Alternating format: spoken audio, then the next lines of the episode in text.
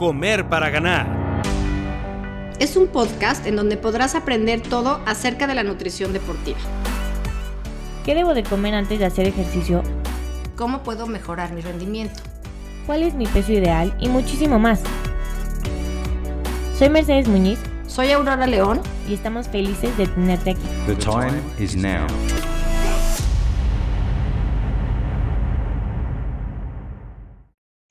Bienvenidos a un capítulo más de Comer para Ganar. Hoy sí estamos muy emocionadas, Aurora y yo, porque hoy es nuestro primer capítulo en inglés. Entonces esperamos que todos disfruten mucho. Traemos una invitada súper especial que es una de las pioneras de la nutrición deportiva. Si ya se metieron a ver todas las fuentes de nutrición deportiva, verán que ella es de las más importantes. Y hoy nos viene a hablar del tema de nutrición y trastornos en el deporte. Entonces, bueno, pues le voy a dar la bienvenida y gracias a todos por estar aquí. Hello, Nancy. We're very excited to have you here. Thank you so much for being in our first English speaking episode. We're very excited to talk about this this subject. Eating disorders is a very important subject in athletes, and we find that it's really important that everyone, especially our audience, understands the risks and how to maybe prevent it and help people that they might know that have an eating disorder. So thank you very much for being here and well, let's start. Hi, Nancy. I'm so excited to have you here. As Mercedes told you, this will be our first episode in English, so we are so excited. So, I want to tell the audience that I have the opportunity to co work with Nancy as part of the Pines uh, board members. I mean, Pines, uh, if the people doesn't know what that means, it's a professional in nutrition and exercise science. It's an association where you can uh, be a member, become a member, and I will keep you uh, very informed about all sports nutrition related topics. You can find out about uh, future conferences. We have um, newsletter that you can receive. So please go ahead, get into Pines, and please register to be a member. But anyway, I'm so excited to have you here, Nancy, and we have so much to talk today. But the first thing that I want to ask you is that if you can speak your experience and uh, first of all, why do eating disorders happen? What are the signs that we have to, to be aware when we are working with athletes? Welcome. Thank you. And I'm very honored to be here and to be your first English speaking podcast. So thank you for that honor. And thank you also. I, I also want to agree with you that Pines is a wonderful organization. So pinesnutrition.org is where people can go to uh, find out more information because it's a great resource. But back to eating disorders. When I first started as a sports nutritionist, which is back in 1980, um, I didn't realize that sports nutrition was that I would be doing so much work with eating disorders. I just thought I'd be teaching athletes how to gain weight, but all these, mm-hmm. you know, skinny athletes wanted to be even thinner. they wanted to lose mm-hmm. more weight. So when I counsel people, I have a private practice in the Boston area where I always have my radar up for trying to detect eating disorders. Why they happen? It can be many reasons. I don't believe that a coach causes an eating disorder. The seeds tend to be planted very early by a very loving parent who might say something like, Oh, honey, that dress looks nice, but if only you'd lose five pounds. And what this little girl hears is, I'm not good enough. So, weight issues often tend to be, I'm not good enough issues. And then this person, who likely is a perfectionist, says, Well, I'll become perfect. I'll be perfectly thin. And I'll exercise perfectly every day, twice a day. I'll eat perfectly. I'll have no red meat, no white flour, no sugar, no this, no that. And I'll have the perfect diet. and it's something that they can control. So, so often when life feels out of control, people control their food, their exercise, and their weight. And they can take it to the extremes. And that's when eating disorders can crop up. Would, would you say you've seen the same things, Aurora? Yeah. And is there any specific sports that happen more than others? Do, do we have to be aware in i mean in specific sports i know it comes a lot in like static sports like gymnastic or dance or but there's another sports that we have to take more attention. I always um, have concerns about athletes in weight conscious sports. Runners dancers gymnasts swimmers divers um, ski jumpers, but there are also eating disorders in baseball, in soccer, in all all different sports because athletes are people, and they, um, you know, in people have issues that manifest in food, in controlling food. So it's not limited to the weight conscious sports, but definitely I'd say there there generally is a higher percentage of athletes among runners, dancers, gymnasts. And what about age? Um, do you find that there is like a larger prevalence in eating disorders when at a certain age? Eating disorders can happen at any age, and unfortunately, they're getting younger and younger. Um, I see people in middle school, high school, college. I've seen 60 year old women with eating disorders. So they can start. Um, I'd, I'd often say when a girl's body is changing into a woman's body and feels out of control, that's when seeds can get planted for, oh, I need to control my eating.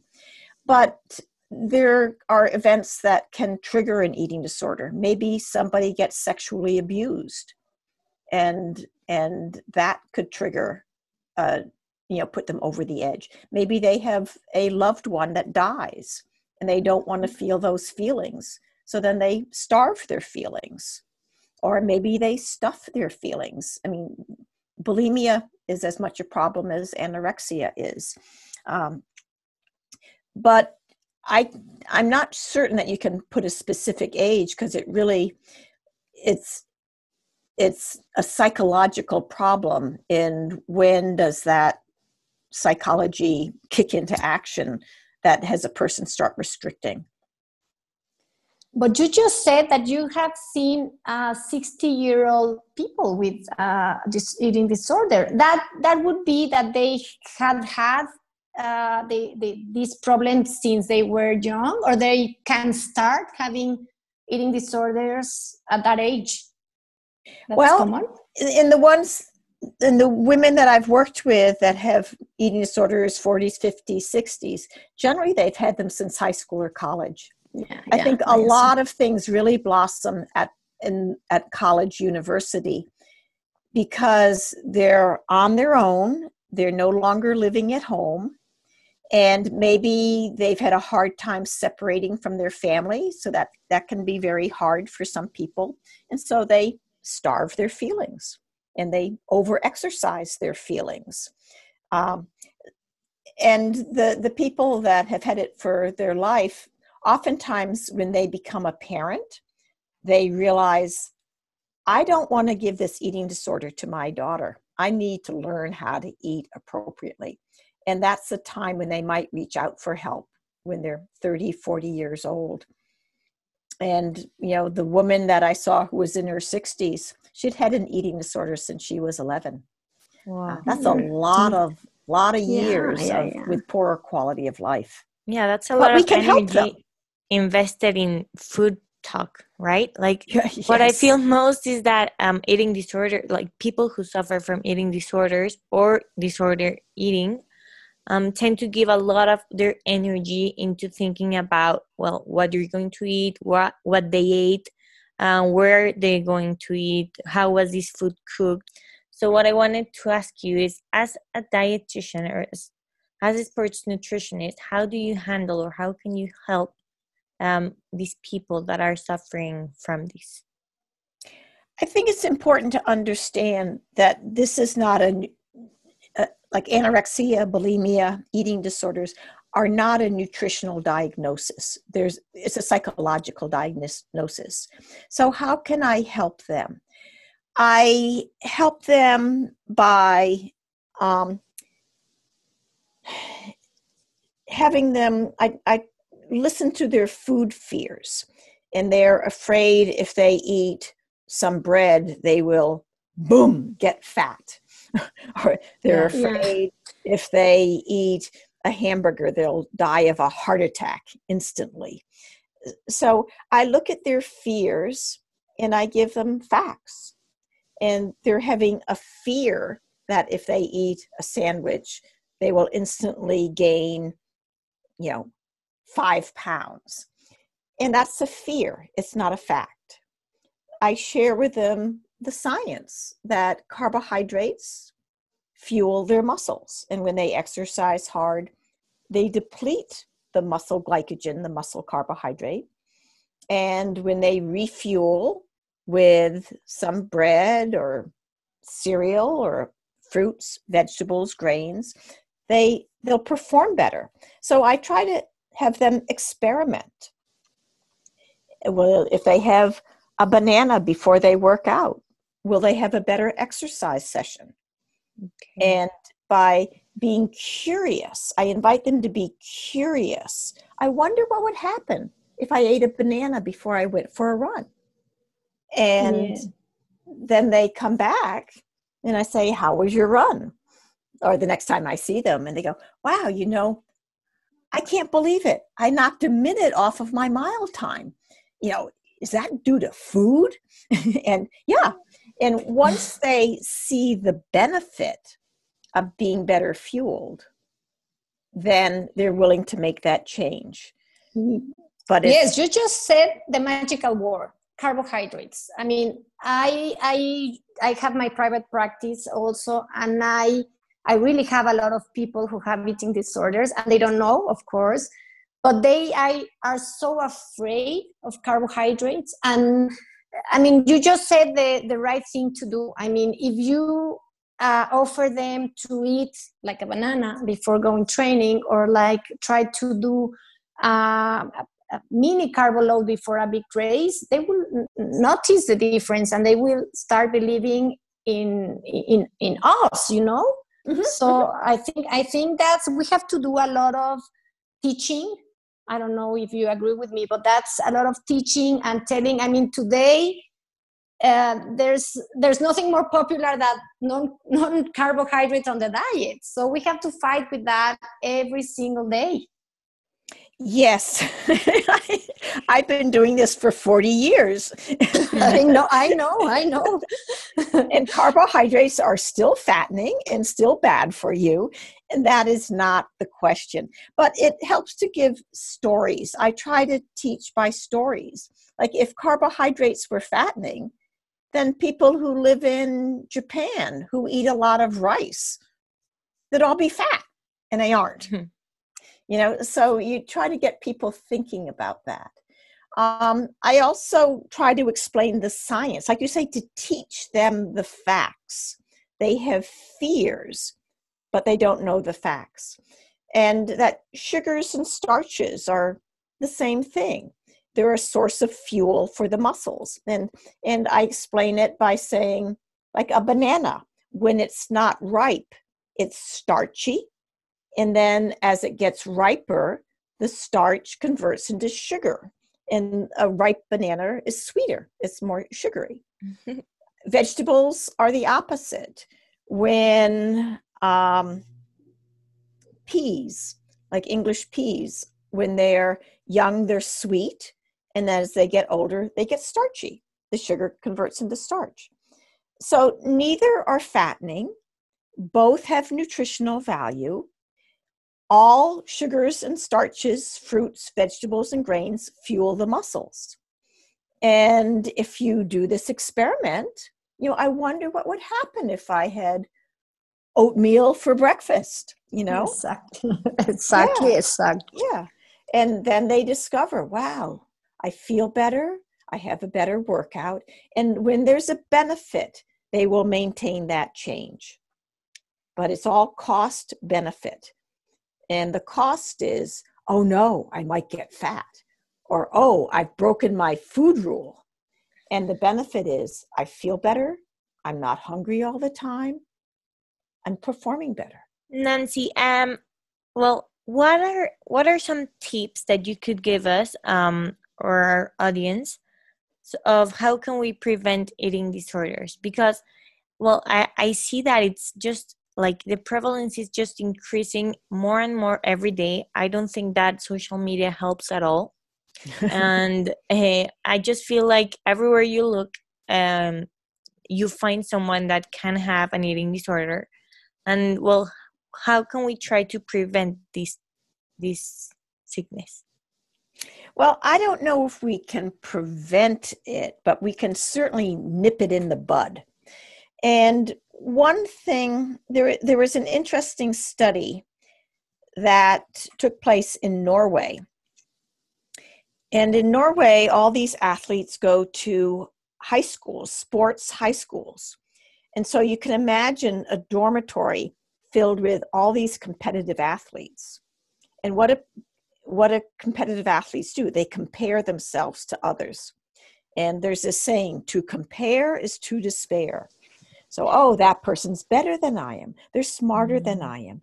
Oh, they're prettier than I am. They're more popular than I am. They're thinner than I am. So here we had this dormitory filled with athletes, and eating disorders were rampant.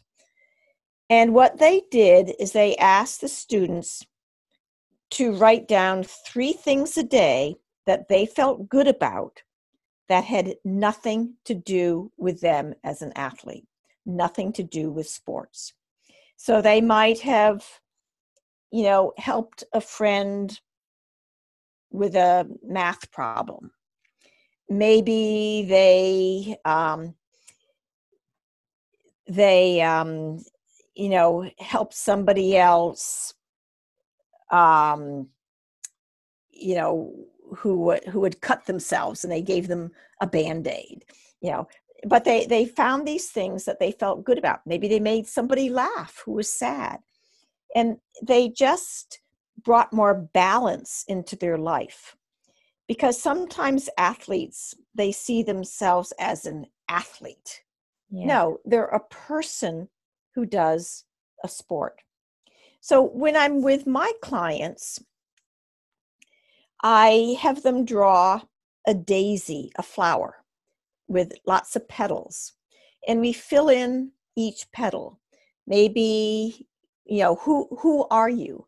You're a daughter, you're a sister, a friend, a runner, a um, good cook, a piano player, a student, a granddaughter, um, a good friend. So they just fill in all their petals and they realize that being an athlete is just one part of who they are. Mm. And I I just remind them like no you are not a runner. You are a person who runs. And I have the parents refer to them as a person who runs um, because they when your whole identity is wrapped up in i'm a runner what happens when you get injured? Who are you? You know you're a nobody.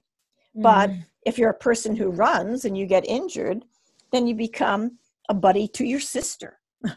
Or yeah. Your, yeah you have all those other petals that you are you know yeah i love precisely. that i really like that yeah that's very interesting nancy uh, now that you're telling about Norway, I just remember uh, the last conference that I was able to assist.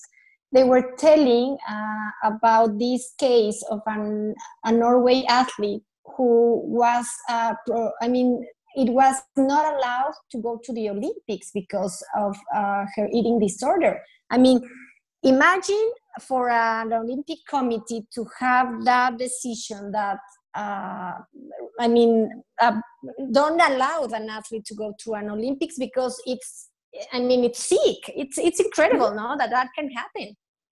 Yes, an eating disorder, it's a disease. It is a mental disease and it is life threatening.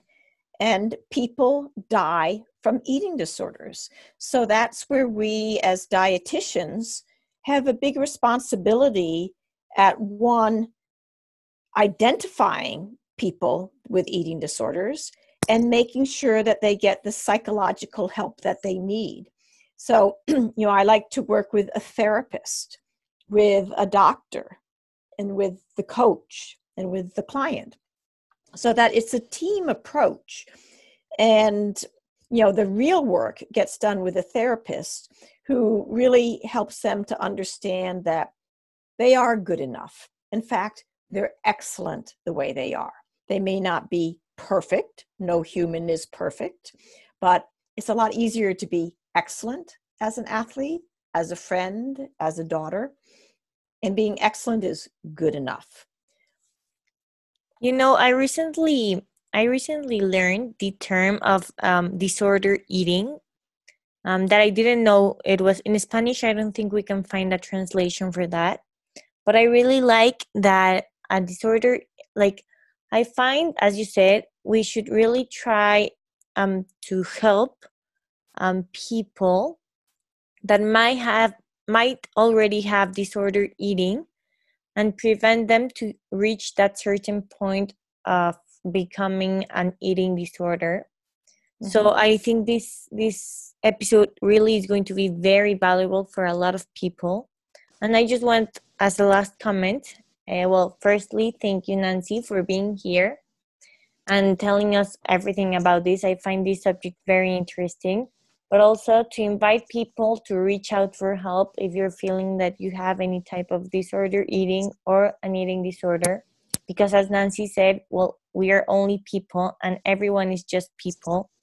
And we should really try to find our many qualities besides this one that we're trying to hide in food. Nancy thanks so much. Also i want to add that Nancy is to be uh, having a webinar with the Mexican uh, Nutrition Federation at the end of October, and she will talk about this and more and other more topics. So uh, please join us as well. And Nancy, I just want to say thank you again. Please, uh, I invite you to say where we can find you uh, tell us about your website, about your Twitter, uh, so the people that listen to us can can find you and can can be in touch with you in case they need something else. And again, thank you so much. And we want to have you again another episode. So I don't. Well, th- I, am not going to say goodbye. yeah. Well, thank you very much for inviting me. This has been a, a pleasure to talk to my my peers in Mexico. Um, if people want to follow me on Twitter or on Facebook, my handle is at N Clark RD. So at N as in Nancy, N Clark, C L A R K R D as in registered dietitian.